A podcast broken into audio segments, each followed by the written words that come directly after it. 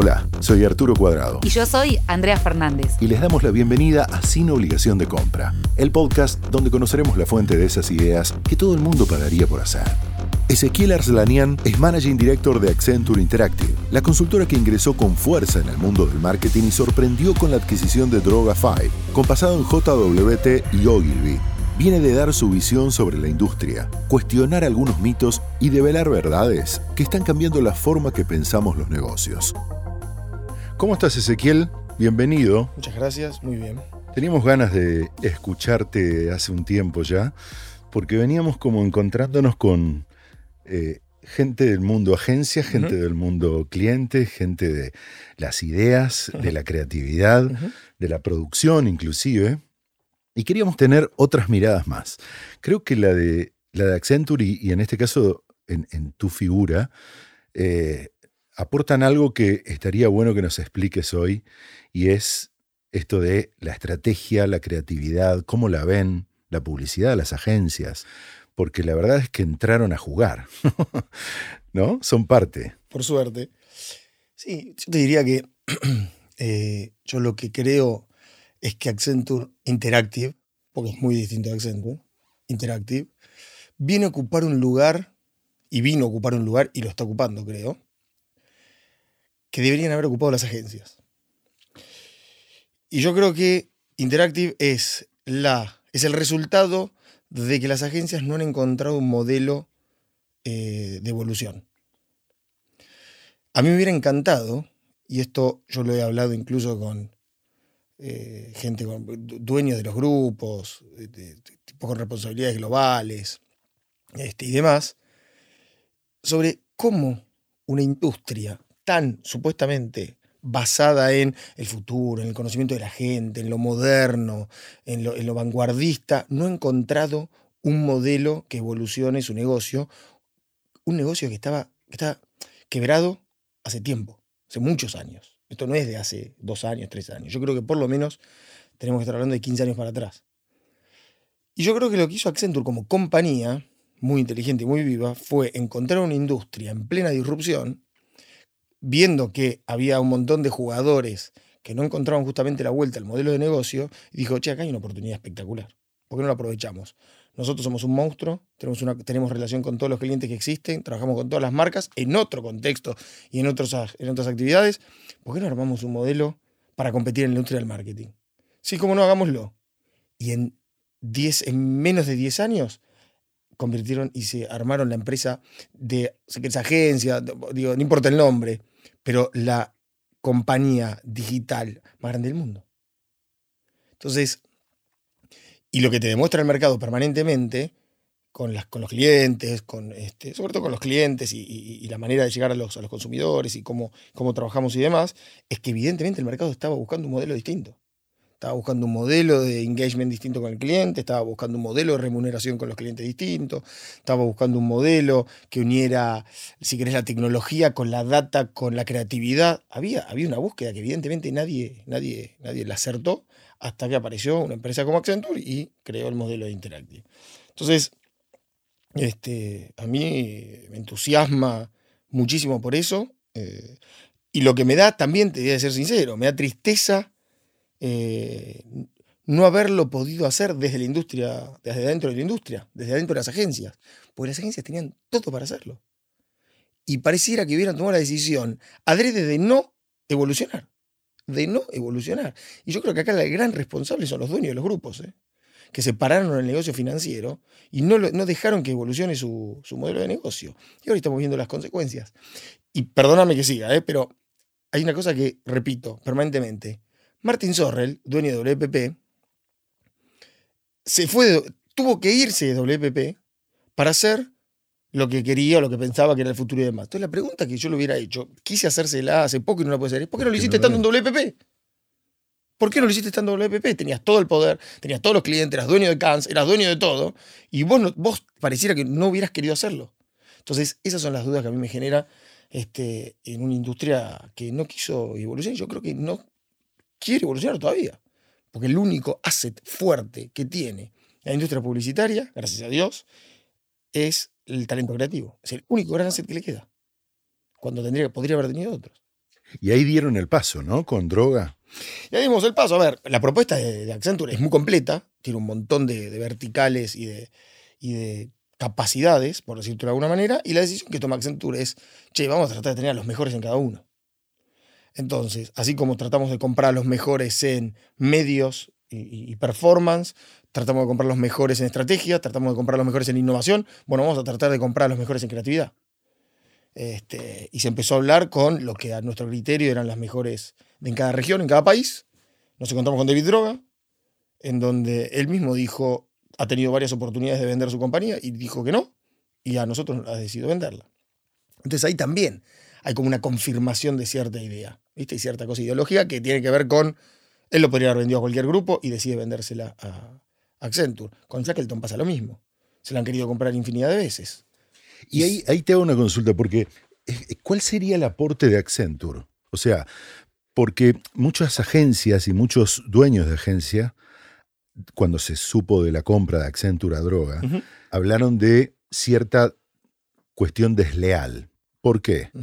Porque la información de Accenture va mucho más allá de la información que puede manejar una agencia tradicional.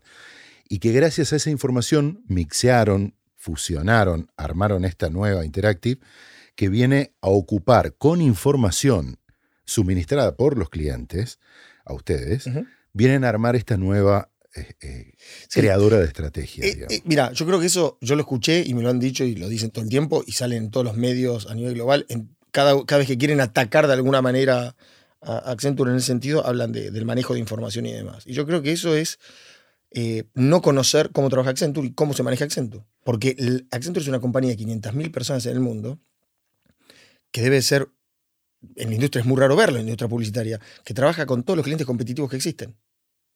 No, tiene como las agencias de publicidad, che, si trabajas con tal línea aérea no puedes trabajar con otra. Trabajamos con todas las líneas aéreas, con todas las automotrices, con todas las petroleras. Y eso tiene que ver con el nivel de formalidad con el que se trabaja y con el nivel de legalidad con el que se trabaja, es decir, con el fundamento legal con el que se trabaja, y con el nivel de contratos que hay, con el nivel de equipos que hay, con el nivel de desarrollo y de vinculación con los negocios, con los clientes. Entonces, decir que porque manejamos un montón de información, nosotros no podemos operar o esa información va a ser usada para operar, es subestimar, eh, te diría, el profesionalismo de, una compañía. Eh, no ha pasado hasta ahora.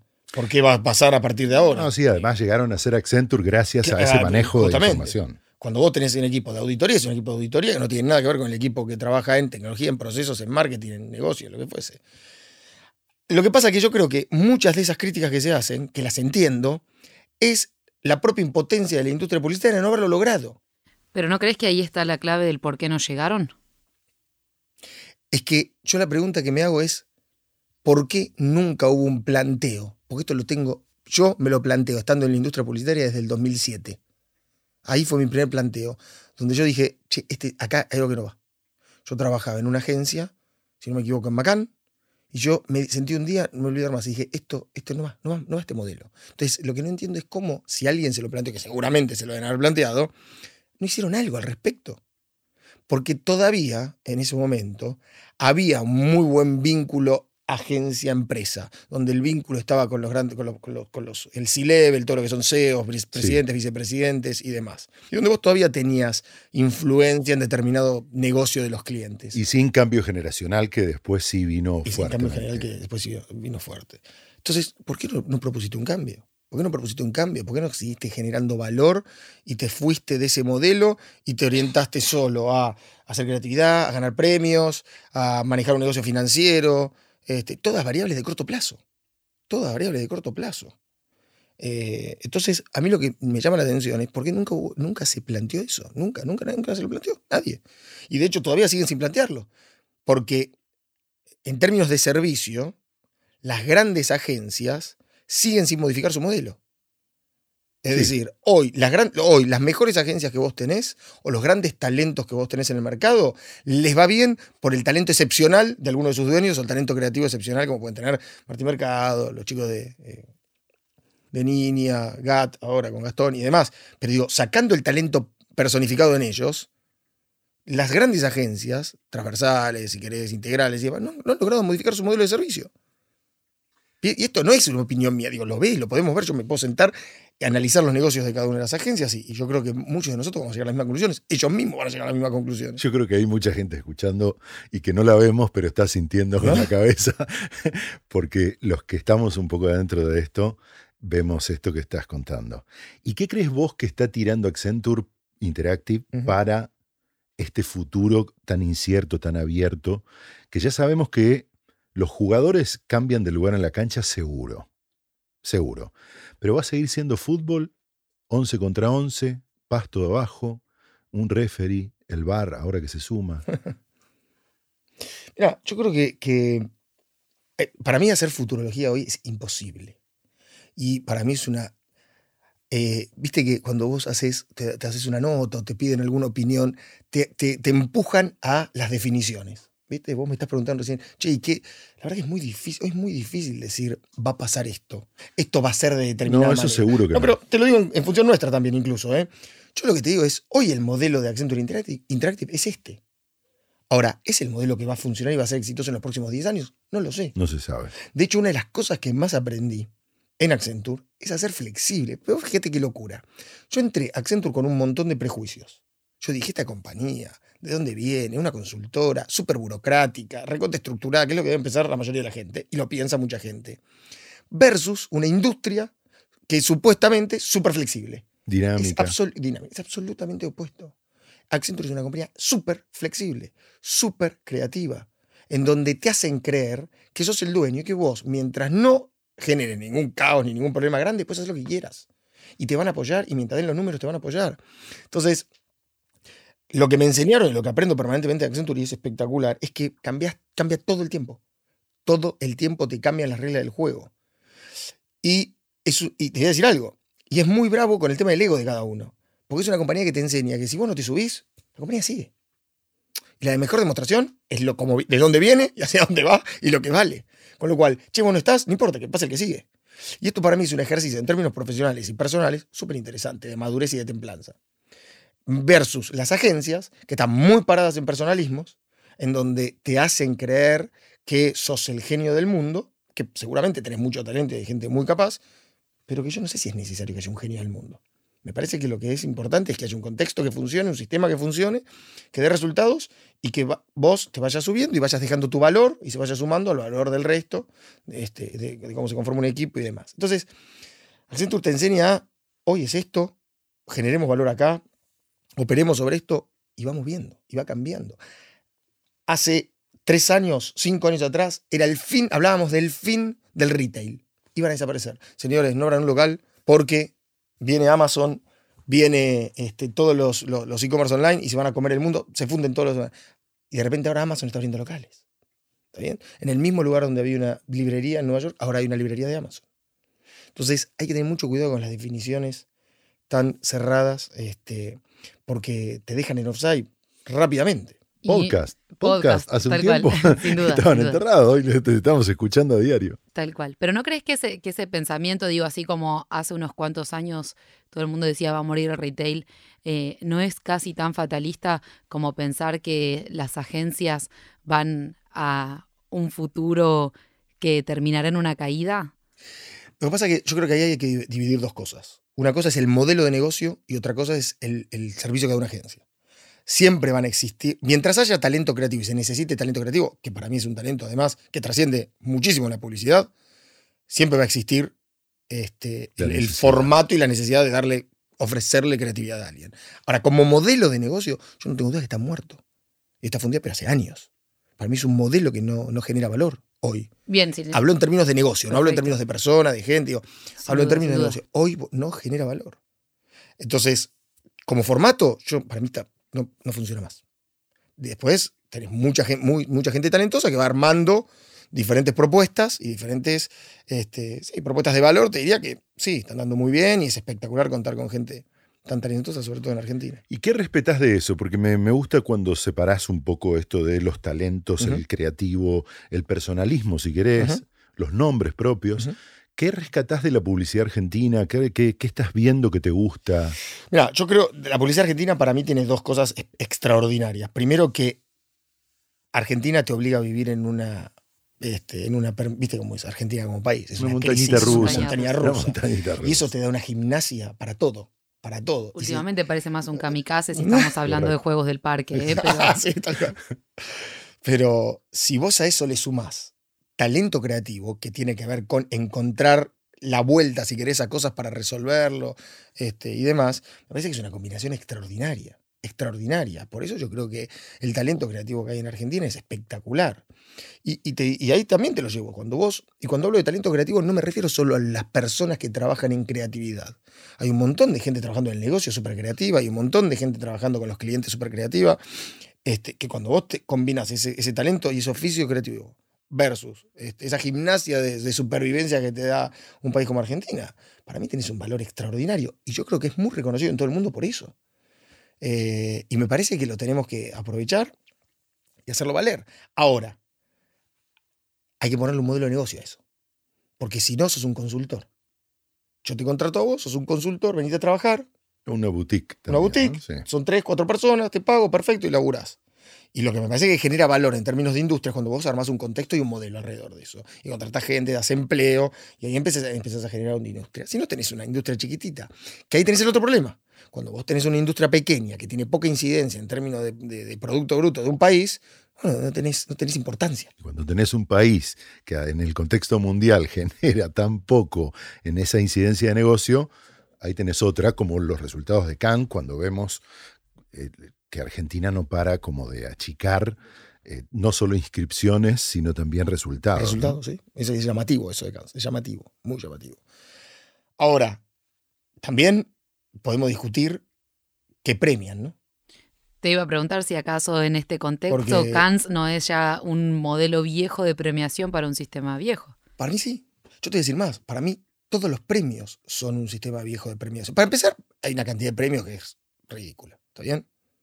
No, yo no... Me cuesta mucho a mí desde mi punto de vista entender por qué tenemos necesidad de premiar tanto a todo el mundo todo el tiempo. El mejor este, la mejor pieza, el mejor comercial, lo que más esto, la más no, no sé, no sé, no, no entiendo Bueno, por qué hay una idea de ranking permanente de la vida. No lo Ahí, ah, recién hablaste de los egos y tal vez va por ahí. Sí, sí, pero, pero, pero digo, en algún momento alguien tiene que frenar y decir, che, está mal esto. está mal. Tal cual. Eh, no, no, no. Y siguen apareciendo. Yo siempre siguen leí- apareciendo yo- rankings. Siempre leí que es una, una industria que no tiene la suficiente relevancia, pero que sí tiene muchos talentos. Y que a través de miles de premios y otorgamientos y diplomas que se dan en el medio, adquiere cierta prensa y relevancia. Está bien, pero ahora está bueno lo que me estás diciendo, ¿eh? y concuerdo. Ahora, vos fíjate, a mí una cosa que me vuelve loco es, con el talento, vamos a hablar de una persona, porque además admiro mucho su talento y demás, que es Martín Mercado. Y se lo digo permanentemente, y lo he hablado con Fer infinidad de veces, y lo conozco a Martín hace 30 años. Éramos vecinos. ¿Trabajaron juntos? Éramos vecinos, mira, te voy a contar. Éramos vecinos. Yo tendría 18 años, 19, estaba estudiando en la Universidad de El Salvador y me lo crucé en un ascensor, creo, y Martín estaba trabajando en Deloro Trigo.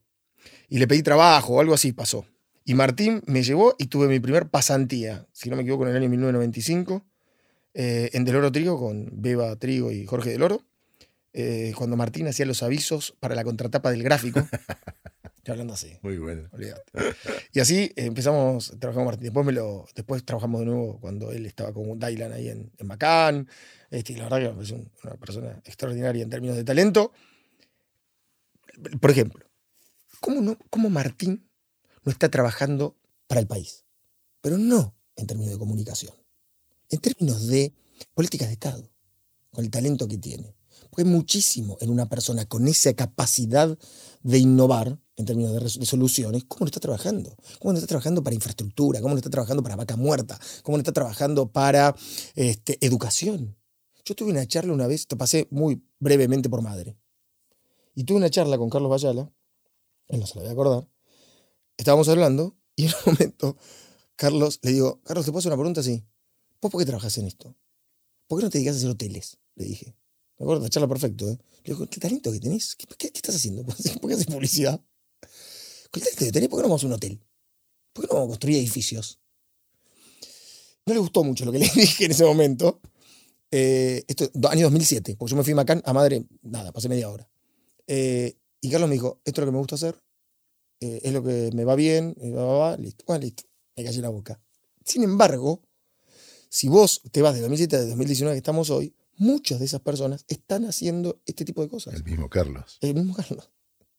Entonces, yo creo que, para mí, hay un talento desperdiciado con este tipo de gente como Agulla, gente que se Está acuerda ahora, concentrado solo en la publicidad. que para mí no está, está desperdiciado. Está desperdiciado. ¿Esto quiere decir que la comunicación tiene poco valor? No, cero, No, no, no. estoy diciendo eso, ¿eh? porque recién lo que hablábamos. No, estoy, no quiero que se me malinterprete, no estoy diciendo que tiene poco, poco valor. Lo que estoy diciendo es que hay cosas mucho más trascendentales en la vida que un tipo con, las- con el talento de mucha de esta gente podría estar generando un montón de soluciones. Pero esa parte se tiene que ver entre dos caras, entre quien tiene la necesidad y quien brinda la solución.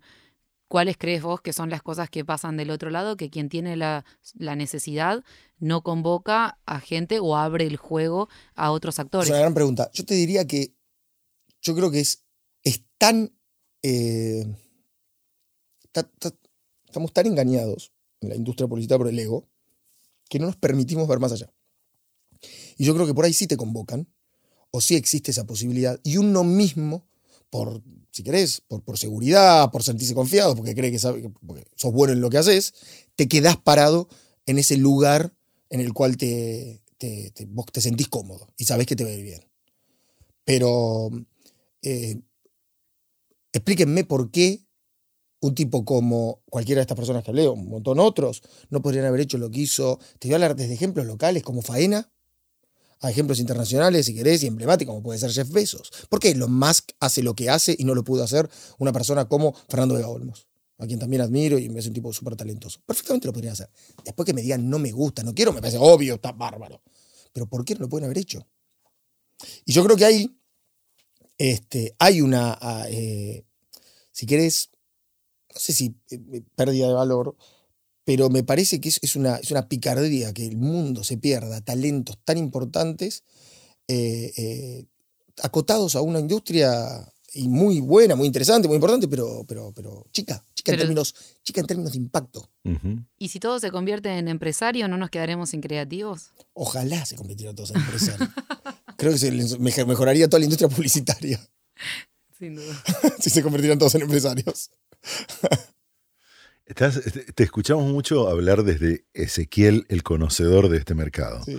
¿Y qué pasa si habla, eh, o porque veo que también manejas esa, esa libertad y esa tranquilidad de, de hablar de Accenture, que es tu compañía actual, y, y también das tu opinión desde, desde tu Obvio. conocimiento de mercado. Si mirás Accenture, ¿qué, ¿qué crees vos que debería estar empezando a cambiar o con qué ingredientes empezar a modificar un poco aquello que empezó a mostrar con la compra de droga? Bueno. Mira, yo te diría que el gran asset que nosotros todavía tenemos que desarrollar, o si querés, la gran credibilidad que. Nosotros somos muy buenos haciendo negocios. Muy buenos. Nosotros te podemos agarrar un negocio, darlo vuelta y hacerte ganar plata. ¿Está bien? Te manejamos todas las variables, todo, desde marketing incluso, ¿eh? Todo espectacular. Conocemos al consumidor, le sabemos llegar, le vendemos, lo convertimos, todo. Creo que nos falta demostrar justamente cómo influye la buena creatividad en ese modelo de negocio. Yo creo que acá, y acá divido en dos. Yo creo que la industria, las agencias de publicidad demuestran todo el poder que tiene la creatividad, que para mí ra- escasa vez tiene impacto en el negocio. Escasa vez tiene impacto en el negocio, me van a matar con esto, pero escasa vez tiene impacto en el negocio de verdad. Tiene impacto en un montón de otras variables, pero en el negocio, en el P&L de una compañía, escasa vez lo tiene. ¿Hay ejemplos? Obvio, escasos. Nosotros estamos del otro lado. Tenemos mucho impacto en el negocio, todavía no logramos demostrar cómo impactar con buena o sea, cómo se junta esa creatividad con ese impacto de negocio.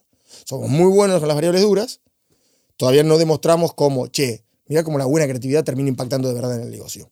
Entonces creo que cuando logremos demostrar eso, vamos a haber completado de alguna manera el círculo y, y la propuesta de valor. Hoy todavía no nos creen, y yo creo que está bien que no nos crean, porque me parece que todavía no lo demostramos. Demostramos todo lo otro, menos que podemos juntar esos.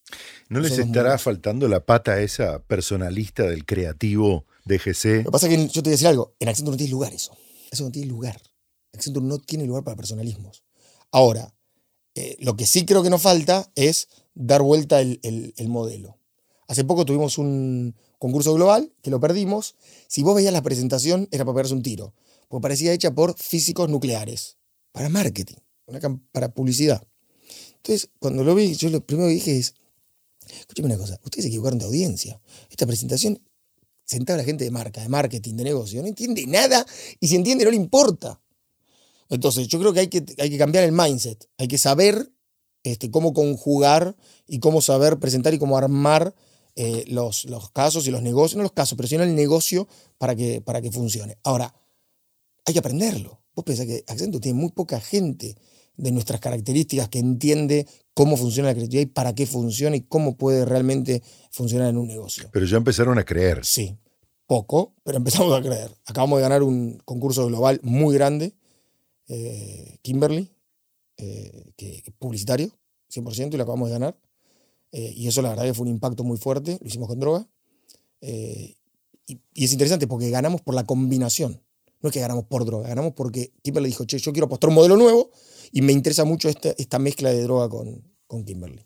Pero no falta, no falta y parte del proceso, como digo yo, esto es una maratón, no es una carrera de 5 kilómetros ni de 10, lleva tiempo, eh, pero bueno, lo importante es que en el proceso estamos aprendiendo un montón, estamos este, eh, siendo, yo creo, protagonistas de, un cambio en una industria este, que, es, que es espectacular. Así que.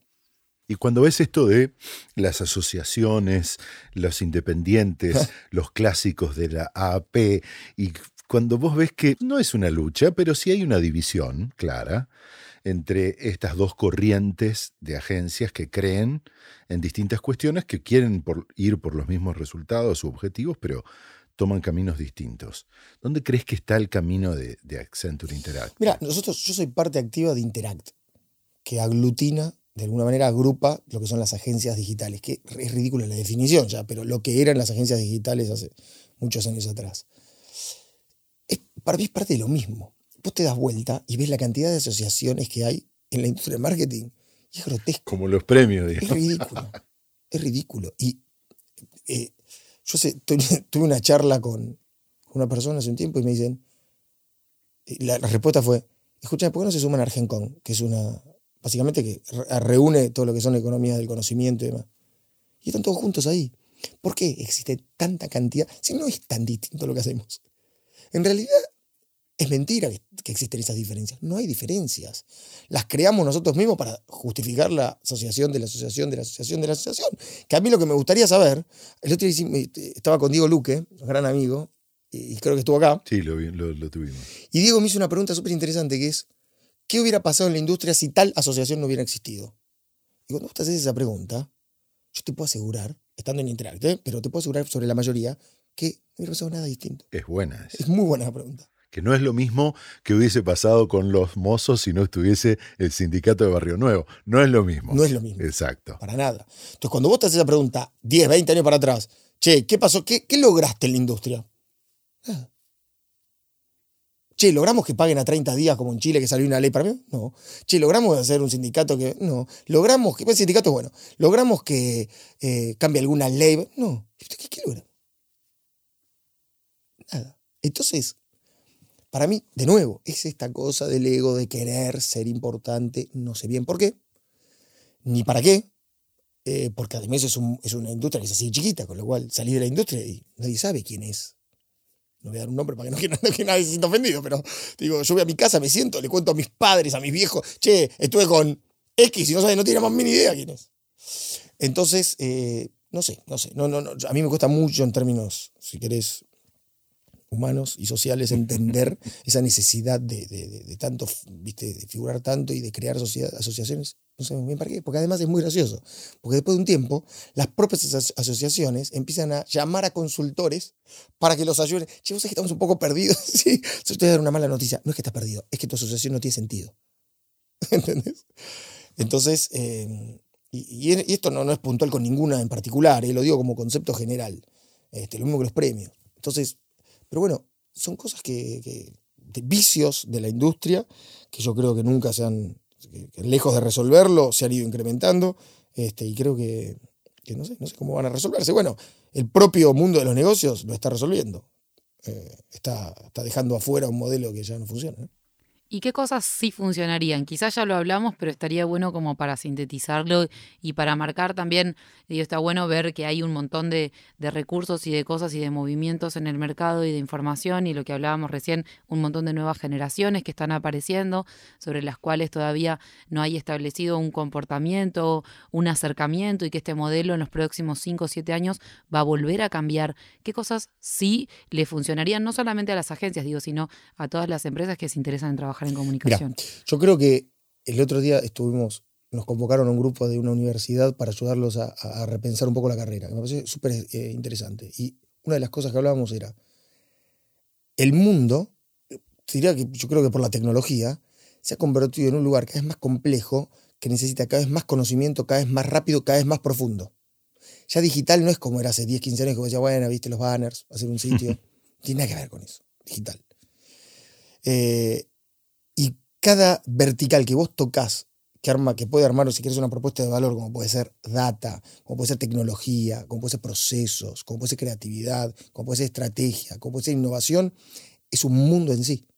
Entonces, creer que, como las agencias, esta cosa generalista, de que vos sabés salpicado un poquito de todo, es lo que nos trajo hasta acá. Es lo que nos trajo a un lugar en donde las empresas no te quieren pagar porque creen que no les generas valor. Y cuando un cliente te dice, no me generas valor, tienes razón, porque no le estás generando valor. Porque saber un poquito de analytics, saber un poquito de tecnología, saber un poquito de creatividad, no te lleva a generar ningún cambio en el negocio de los clientes. Entonces, cuando vos, si vos me decís qué viene a futuro, qué te recomendaría es, para empezar, yo creo que viene un mundo donde hay que profundizar mucho, mucho y cada vez más. Hiperespecializaciones. Hiperespecialización y, de, y cada vez más vertiginosa, porque te cambian las reglas de juego permanentemente. Las tecnológicas, el mundo de la data, el mundo de la inteligencia artificial es un mundo no complejo, hiper complejo y que no, recién empieza. Que recién empieza y ya dejó afuera el 99,9% de los actores. Y, y, sumale a eso la automatización. Porque el gran porcentaje de las actividades de una agencia las, van vamos a automatizar Ahora. en 15 minutos. Entonces, yo lo que te diría es, hay algo que para mí no tiene, no hay con qué darle en términos de si vos tenés que apostar algo, que es capacitarte elegís un vertical y capacitarte mucho. Quiero saber de eh, user experience, listo. Y todo lo que sigue, ¿eh? y todo lo que viene adyacente. Quiero saber de analytics, metete a estudiar analytics. Quiero saber de programación, metete a estudiar programación. Quiero saber de tecnología, metete a estudiar tecnología. Porque este, evoluciona todo tanto que no te sirve de nada, no genera valor sentarte a opinar titular y a tirar titulares. No sirve. Y eso para mí es lo que es una agencia hoy en general, ¿no? Conceptualmente. Obvio. Y están los clientes, no digo por ahí los, los que son los más grandes, ¿no? Digo, sino por ahí también la gama intermedia, que son los que sostienen a muchas agencias un poco más chicas de las que nosotros conocemos como las tradicionales. ¿No está en ellos también poder abrir y generar espacios, porque digo, a ver, hay agencias intermedias o medianas que se especializan un montón en eso y después se quedan sin el negocio porque no tienen participación en ese sector, porque sus clientes no están mirando eso como una posibilidad de negocio. Eh, digo, porque hay, hay dos caras también de la moneda, ¿no? Como te decía recién, el que brinda el servicio y el que lo requiere. Sí, obvio. Bueno, vos te referís, por ejemplo, a una agencia mediana. Bueno, pasa que hay, hay, hay, hay, una, hay una oportunidad de negocio para las agencias, que hay que ver si te gusta o no, pero ahí es, ya no, ya no sos una agencia de publicidad. Sos, como digo yo, sos un, haces body shopping, que es, sos adeco, que es, che, yo soy cliente, como no puedo tener tanta cantidad de gente, o estas son tareas que yo no quiero hacer, contrato a alguien. Ahora, contratan a XXX publicidad, como podrían llamar a Deco, a Manpower y contratar a la misma gente. Entonces tu negocio no es más ser una agencia de publicidad, tu negocio es recursos humanos. Vos tenés eh, contratación de talento. ¿Es válido? Súper, ganas plata, me parece válido, te felicito, es un genio. Los dueños de Deco deben ser multimillonarios y los de Manpower también. Ahora no estás más en el negocio publicitario. Entonces lo que está pasando es que el negocio publicitario se está escindiendo en varias aristas. Una es el servicio. Servicio de recursos humanos. Body shopping, te compro gente. ¿Está bien? Que toda la vida lo tuvimos. Ahora, lo teníamos agarrado a que le vendíamos creatividad, estrategia y yo te vendo gente para implementarla. Hoy hay un montón de agencias que se están convirtiendo solo en eso. Le compran la creatividad a uno, la estrategia a otro y a vos te contrato 32 personas que me operen el canal de marketing. Si a vos te satisface, bárbaro. Eso para mí no es una agencia de publicidad. Eso es otro tipo de empresa. Entonces, por eso digo, como negocio es espectacular y alguien lo tiene que hacer. Accenture tiene un, monstruo con respecto a eso y muchas de las grandes compañías del mundo. Eso no es valor agregado. Porque el día que automatices muchas actividades, Nada, es, como, es, es un commodity eso. Es como contratar gente para un peaje, para una caja registradora. Es buenísimo, cae menos. Accenture en Argentina, eh, ¿cómo está conformada? ¿Qué patas tiene? Accenture es una compañía de 10.000 empleados en Argentina. Tengo entendido que es la primera o la segunda empleadora más importante. Eh, la base, nosotros tenemos una región que se llama HSA, que compone cuatro países, Colombia, Chile, Perú y Argentina. La base está en Argentina, con lo cual muchos de nosotros estamos basados en Buenos Aires. Eh, y es un conglomerado de especialidades y capacidades eh, cuyo, si querés, eje transversal son los clientes este, y la consultoría. Vos tenés los consultores que van trabajando con los clientes y van manejando los clientes y todos vamos entrando con nuestras especialidades. Y el gran valor, creo yo, tiene que ver con la integración de todas esas capacidades. Cuando vos te juntas con la gente especialista en change management, cuando vos te juntas con la gente especialista en finanzas, perdón, cuando vos te juntas con la gente especialista en procesos, ahí se me genera algo súper virtuoso, con muchísimo valor y donde vos ves impacto en el negocio, lo ves. Lo ves real el impacto en el negocio. Y donde además, otra de las cosas que para mí es extraordinaria en el mundo de hoy, que aprendes. Aprendes, te pagan por aprender. Cada vez que hablo con todos los chicos que trabajamos, somos 400 ya, eh, le digo, nos están pagando por aprender. Entonces, en el mundo de hoy, que te paguen por aprender, es, para mí es, un privilegio. Em, pero bueno, esa es un poco la conformación de, Accenture en, en, Argentina y en HSA, eh, en esta región, somos como 13.000 cuyo, bueno, el presidente es Sergio Kaufman.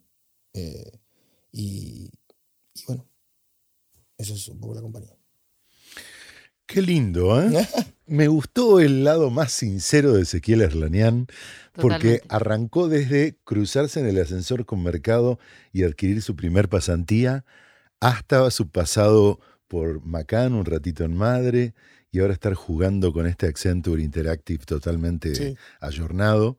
Así es que creo que nos diste esa, esa visión que nos hacía falta mostrar acá desde el podcast y era alguien que había podido circular por todos esos pasillos y hoy tener esa visión un poco más ayornada del negocio, de la industria y de los lados del mostrador que hay que atender, ¿no?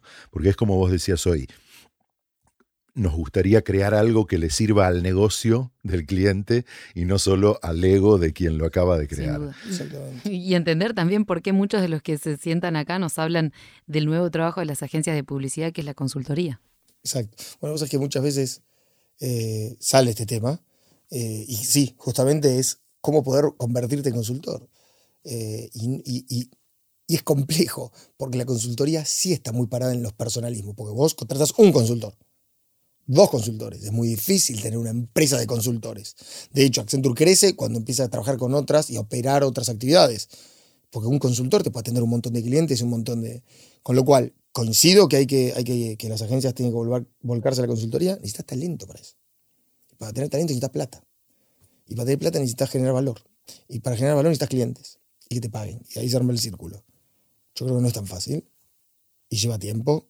Eh, y... Eh, mucho sacrificio. Gracias. ¿Tenemos fe o no? ¿Tenemos fe? Sí. ¿Tenemos fe o no? Siempre. Siempre. Firmes. Firmes. Muy bien. Firmes. Gracias. Bueno, gracias, un placer, ¿eh? la verdad espectacular. Súper buen espacio para, hablar y, charlar, así que mil gracias. Vamos. Esto fue Sin Obligación de Compra, producido por Editorial Dossier y Pomeranek Música y Sonido, conducido por Arturo Cuadrado y Andrea Fernández. Los esperamos la próxima con más ideas que todo el mundo pagaría por hacer. Suscríbete en la app de podcast SoundCloud y no te olvides de dejarnos tu review. El presente podcast se denomina Sin obligación de compra. Podcast válido para todas las mentes creativas. Bases dictadas por las innovaciones de las mejores ideas incondicionales. Inspiración garantizada. En base no retornable.